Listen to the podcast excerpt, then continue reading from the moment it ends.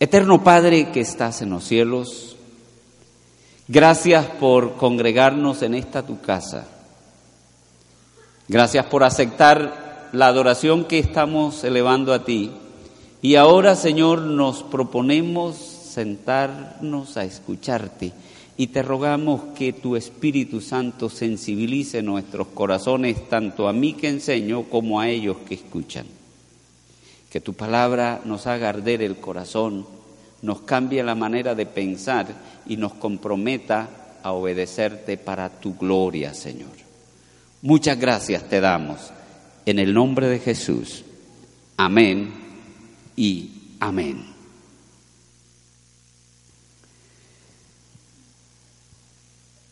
La utopía de la comunión. Yo les hago una pregunta a ustedes.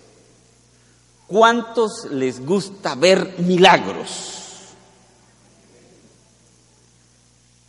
Ahora, ¿qué tipo de milagros ustedes les gustaría ver en la iglesia? Les doy la chance para que opinen. ¿Qué tipo de milagros les gustaría ver en la iglesia? A ver, sanidades, liberaciones, que la iglesia crezca.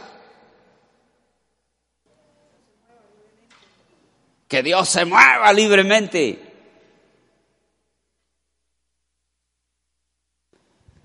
Interesante. Bueno, no me mencionaron el milagro del cual les quiero hablar, que es el milagro de la comunión. Y más en Colombia, un país con muchas divisiones. Desde el punto de vista geográfico, ahí arrancamos. Si mal no estoy, y si no ha cambiado, estamos divididos en cinco grandes regiones.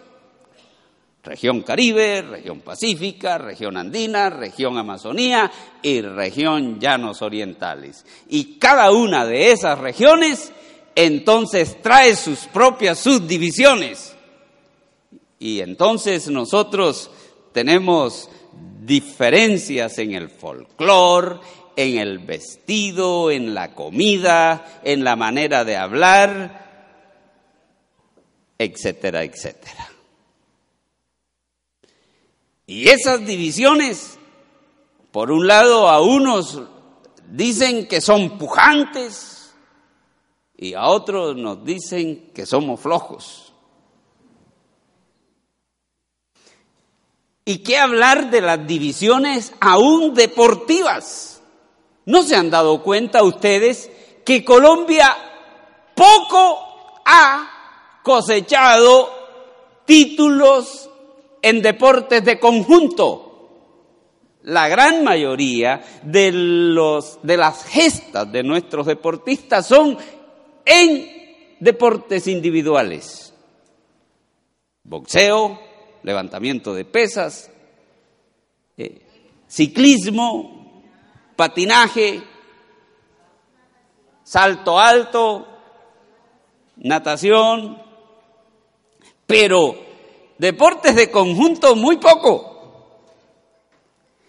Tímidamente nos une la selección cuando gana pero cuando Tecillo votó el gol, entonces es que ese es costeño.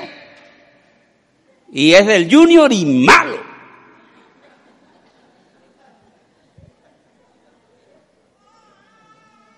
Y entonces, miren las divisiones de donde nos brotan. Y eso afecta también en lo político, porque unos se creen los iluminados y los otros son bestias. Incluso en el tema del entretenimiento, ustedes no oyen el desafío de las regiones. ¿Y cuántos de los que están aquí en este auditorio han perdido la paz porque esos cachacos, esos, eh, ustedes que se ven esa cosa.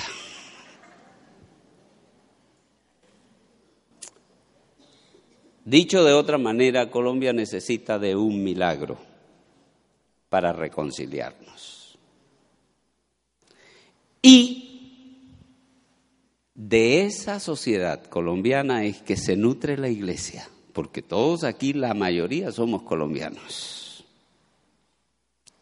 Y tristemente, venimos con esas diferencias y con ese tipo de pensamientos a tratar de hacer iglesia.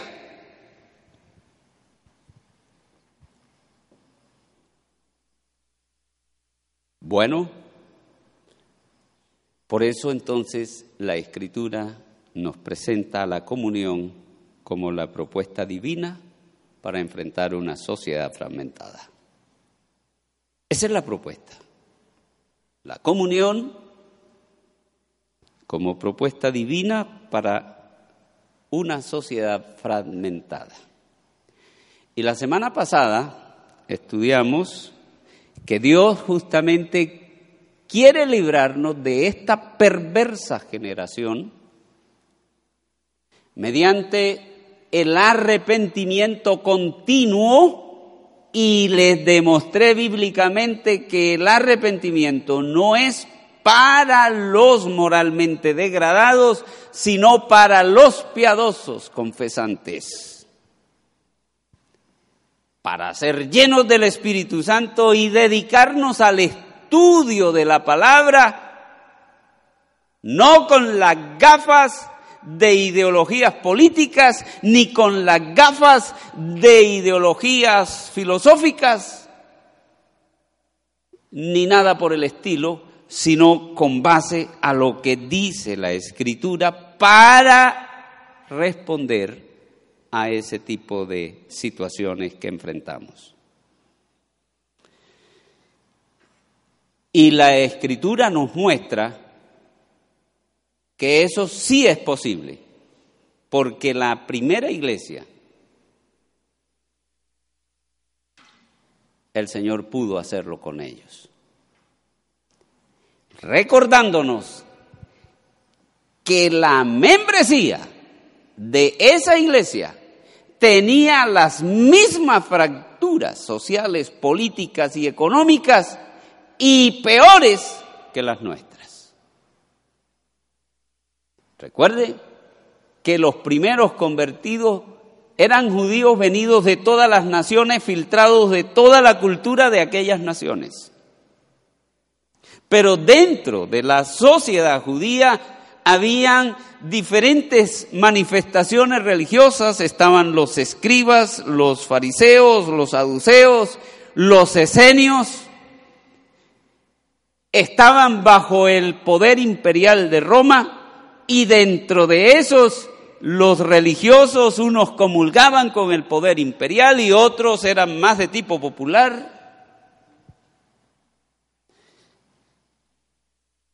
Había grandes fracturas económicas, mucha gente en necesidad. Y en esa sociedad fue que entró la iglesia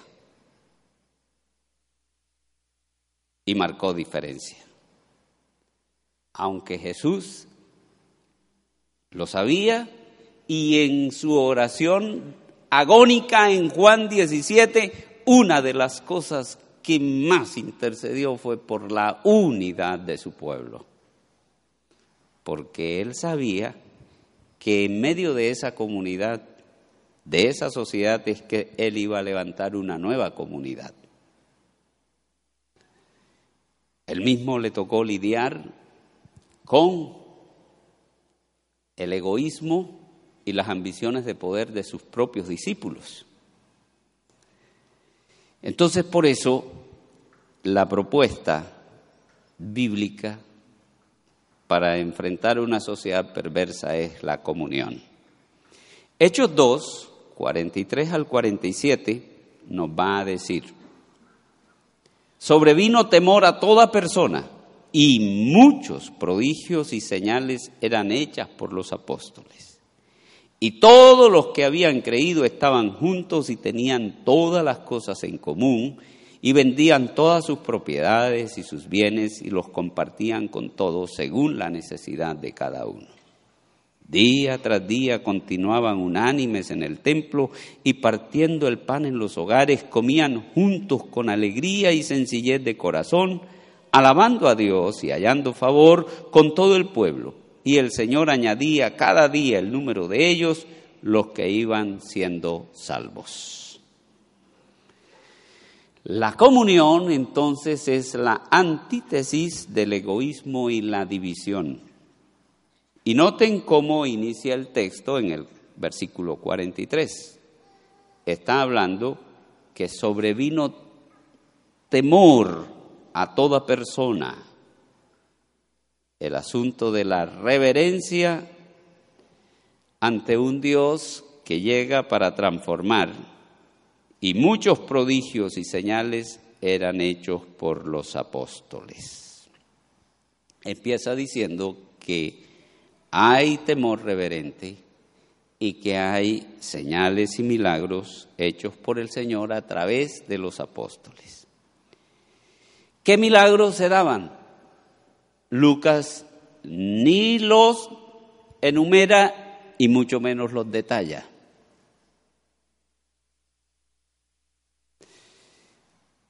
Pero justamente dice que todos los que habían creído estaban juntos y tenían todas las cosas en común.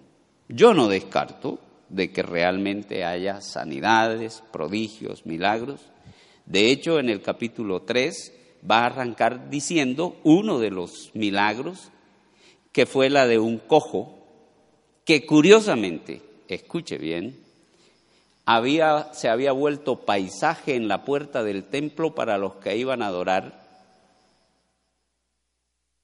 y nadie lo miraba sino con ojos de filantropía para dejarle unas moneditas. Ese hombre estaba excluido de la sociedad religiosa, nunca había podido entrar al templo por su condición. Y justamente uno de los milagros que Lucas registra es que haga parte de la comunidad.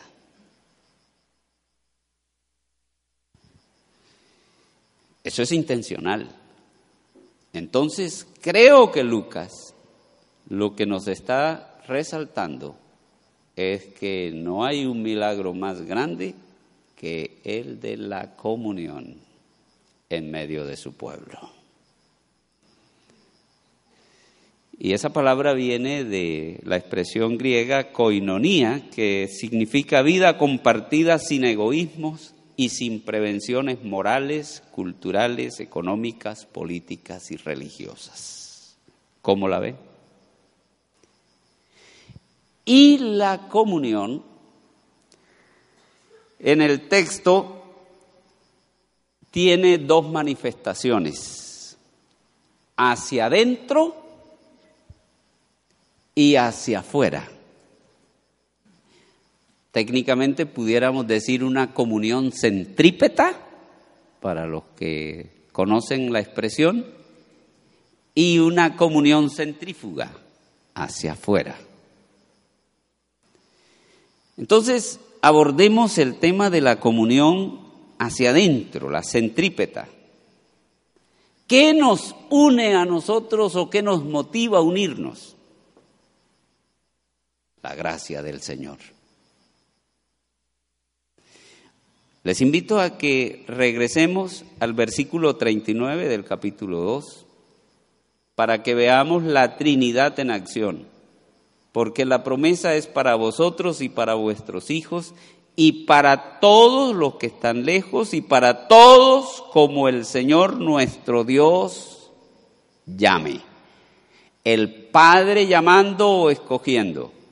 Y en el verso 38 encontramos a Jesús redimiendo a el hombre de pecado para llenarlo con su Espíritu Santo. Entonces, allí está está la clave de fortalecer la comunión, de entender la acción de la Trinidad para mantenernos unidos y cohesionados. Y el apóstol Pablo lo va a describir todavía más claro en Efesios capítulo 4 cuando dice que la iglesia debe ser solícita en guardar la unidad en el espíritu porque tenemos un solo Señor, una sola fe, un solo Padre, un solo bautismo, una sola fe.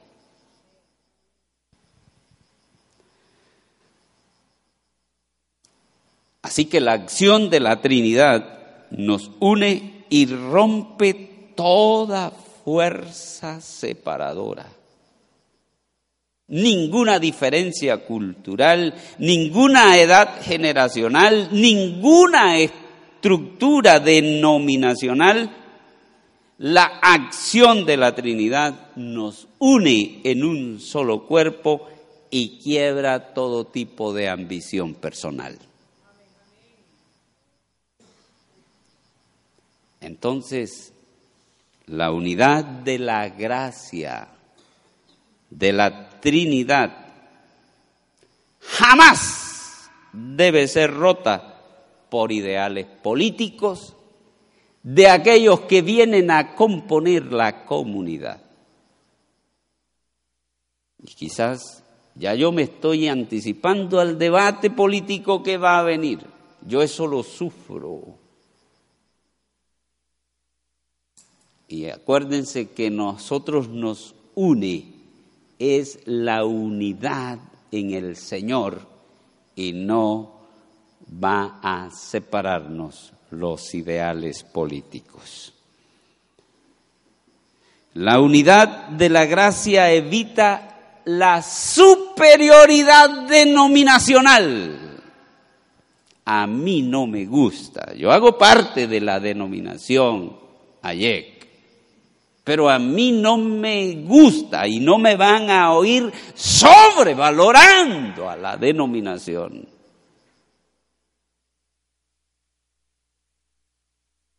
Tengo mis alegrías por participar de ella, pero yo soy consciente que nosotros tenemos virtudes, pero también tenemos defectos.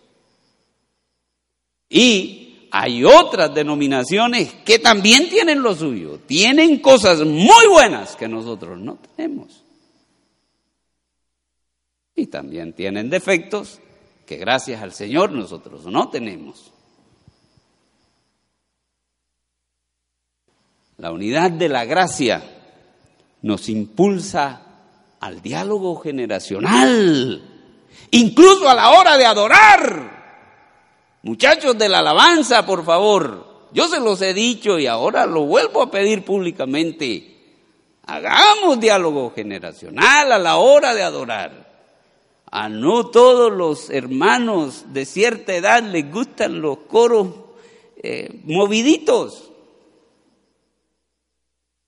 De pronto nos acostumbramos más al cántico de los signos.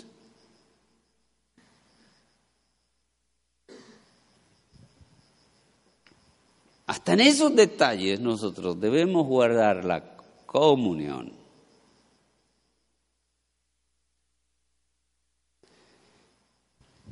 La comunión centrífuga o hacia afuera.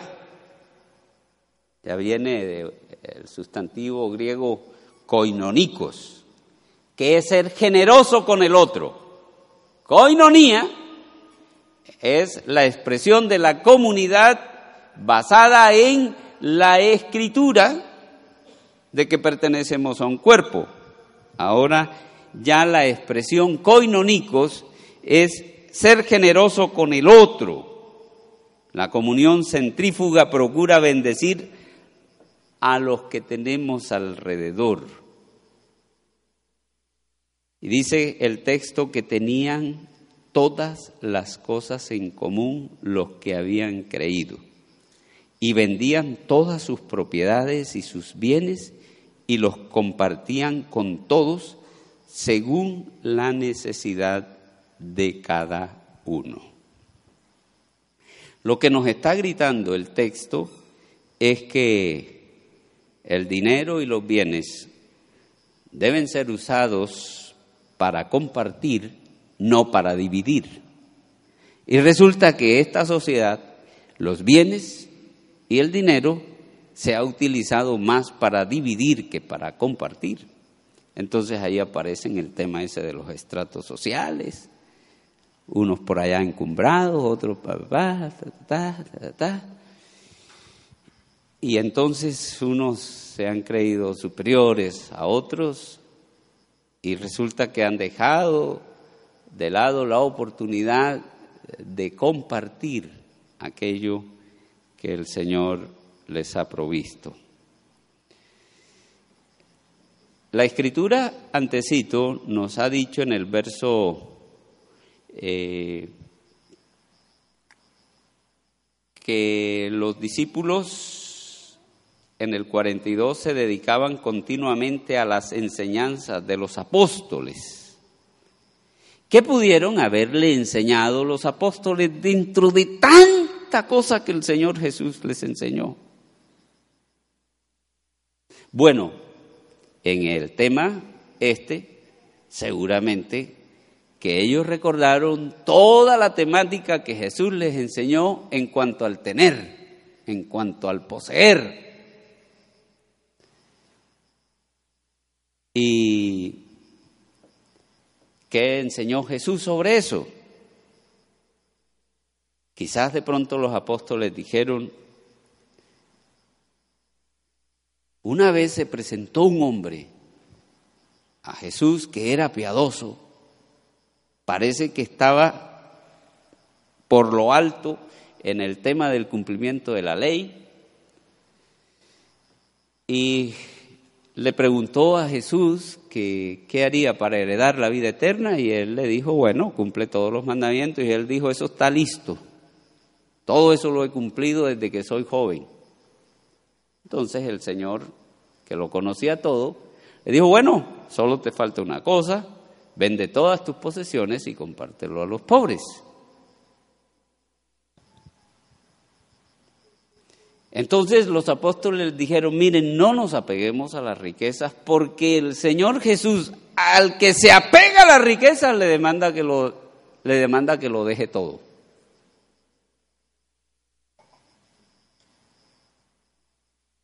Entonces vamos a compartir lo que tenemos.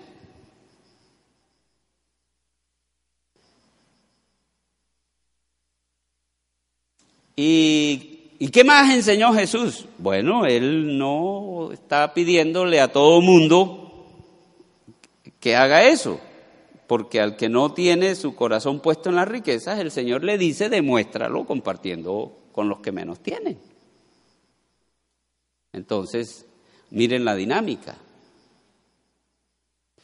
Entonces Jesús no prohíbe la propiedad privada. Jesús no está expropiando a nadie. Eso es una doctrina marxista. Y que la iglesia no tiene por qué casarse con eso.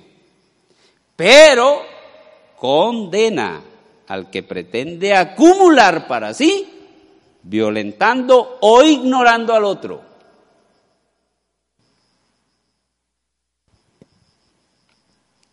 Miren que el texto dice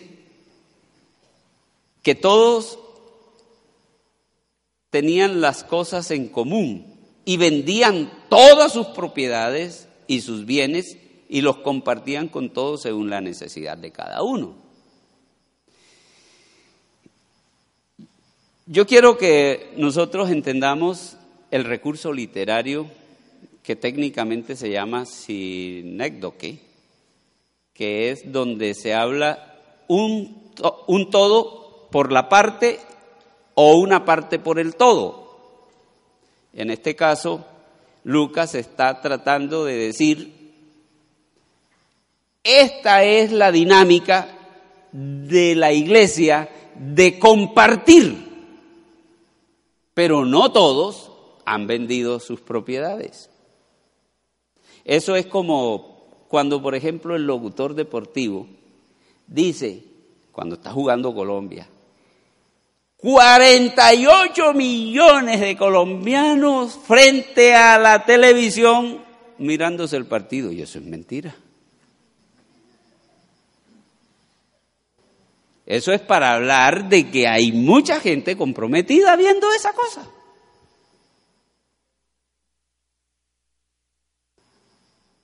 ¿Por qué se los digo?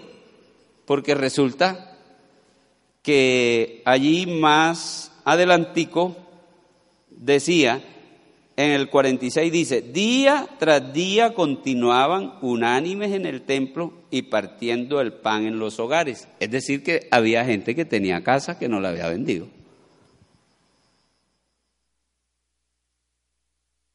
¿Me estoy haciendo entender? Lo que nos está comunicando el texto es que los que tienen o tenían posibilidad y en este tiempo tenemos posibilidad, debemos simplificar nuestro estilo de vida para ayudar a los que más lo necesitan. Y dice que se hacía día tras día, unánimes en el templo, partiendo el pan en los hogares comían juntos con alegría y sencillez de corazón. A eso nos invita el texto, a simplificar la vida, simplificar nuestros gastos para poder compartir con otros. Y eso es evidencia de una iglesia que está mostrando a Jesús. Ejemplo de eso, un ejemplo práctico. yo no consigo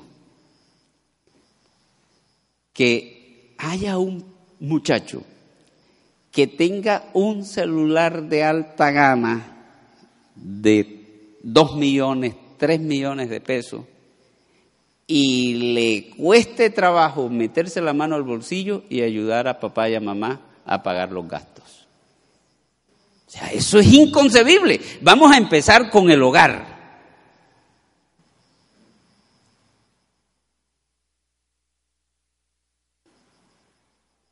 Eso a mí, me, a mí no me entra en la cabeza.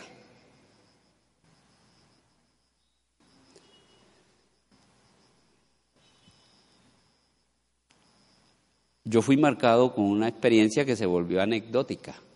Y se lo voy a confesar aquí porque a mí me dio vergüenza eso con el Señor.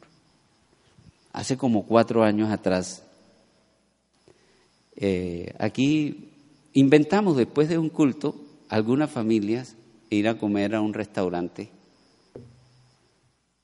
y fuimos a comer. Y creo que era, no, no superábamos más allá de 20 personas. Y cuando nos pasaron la cuenta, 800 mil pesos.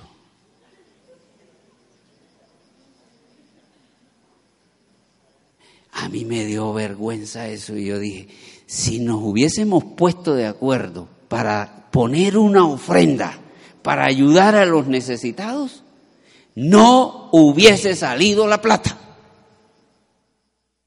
Y yo dije, Señor, no vuelvo a pisar esos benditos restaurantes. Se los digo de corazón. Me dolió y todavía me duele.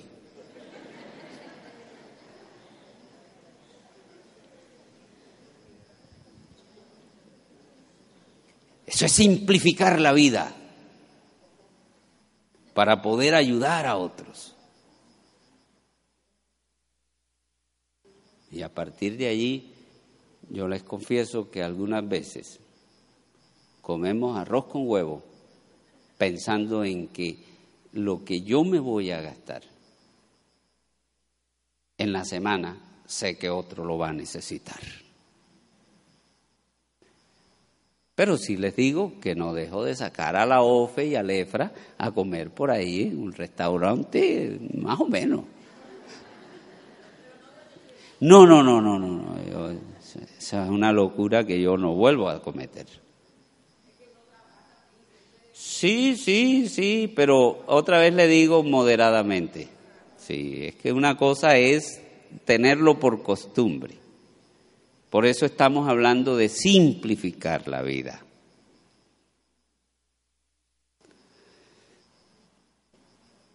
Una iglesia llena del Espíritu Santo es una iglesia generosa, porque Dios en esencia es generoso.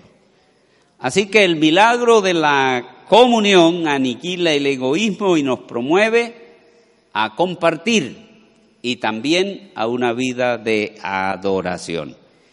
Porque mire, dice que día tras día continuaban unánimes en el templo y partiendo el pan en los hogares comían juntos con alegría y sencillez de corazón, alabando a Dios y hallando favor con todo el pueblo. Y el Señor añadía cada día el número de los que habían de ser salvos. Ese es un efecto final que tiene este estilo de vida que se los compartiré en la última predicación de este mes. Una iglesia llena del Espíritu Santo que estudia y es solidaria es una iglesia adoradora. Y aquí el texto nos dice que lo hacían partiendo el pan y con las oraciones. Se refiere a la cena del Señor que hoy vamos a celebrar y a las ollas comunitarias en aquel tiempo. Y yo invitaría a todos los que participan hoy de la Cena del Señor a tener un corazón generoso y solidario. Por eso el tema de las canastas allá afuera. Y si se te olvidó, venir a dejar una ofrenda. Todo porque el Señor fue solidario con nosotros al desprenderse de sus santos cielos para venir a reconciliarnos con Dios.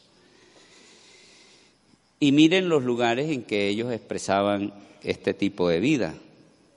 En el templo y las casas, lo que pudiéramos decir una adoración formal y una adoración informal adoraban en lo público e institucional, pero también lo hacían en las casas. Esto nos invita a expresar nuestra adoración tanto en la liturgia estructurada como en aquella que es espontánea. La adoración inicia en el culto, pero debe continuar en la casa. El culto no termina cuando despedimos, sino que continúa en la semana. Así que la utopía o el milagro de la comunión es la propuesta de la Iglesia a una sociedad dividida y fragmentada, que no solo adora en los templos, sino en las casas y donde quiera que va. ¿Qué tal si nosotros generamos el milagro de la comunión en nuestra vida, aquí en el templo, en las casas, en la empresa, en la universidad y donde quiera que vaya. Acuérdate, usted y yo somos agentes de comunión y de reconciliación, nunca de peleas y discusiones. que la comunión que nosotros celebramos en, el templo, lo continuemos en las casas. Que no haya peleas entre el hombre y la mujer, entre el hijo y los hijos y los padres. Ese es el reto que nos demanda el texto. Generemos el milagro de la comunión para la gloria del Señor. Inclina tu rostro allí.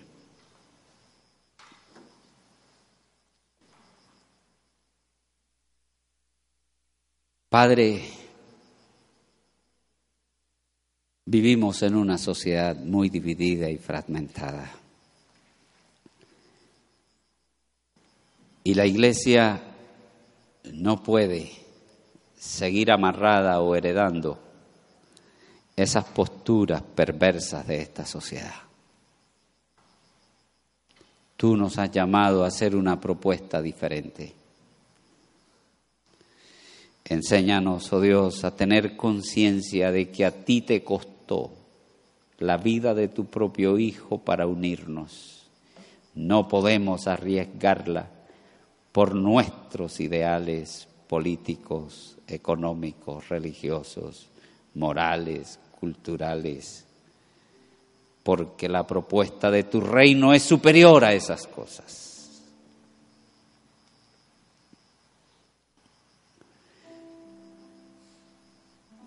Padre,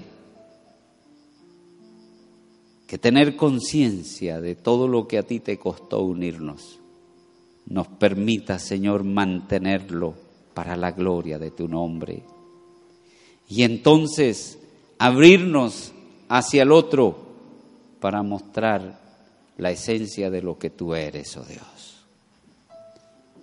Ayúdame a simplificar la vida en función de los demás.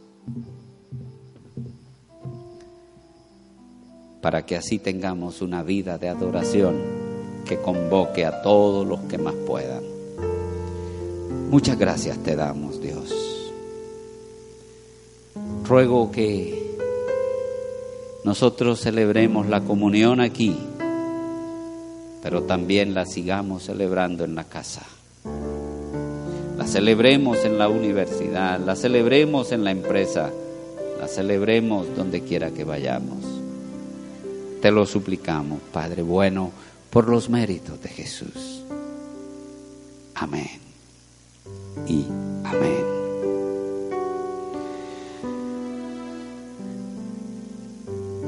Solo y solo aquellos que estén comprometidos a vivir en comunión, tanto en el templo como en las casas y donde quiera que vayamos.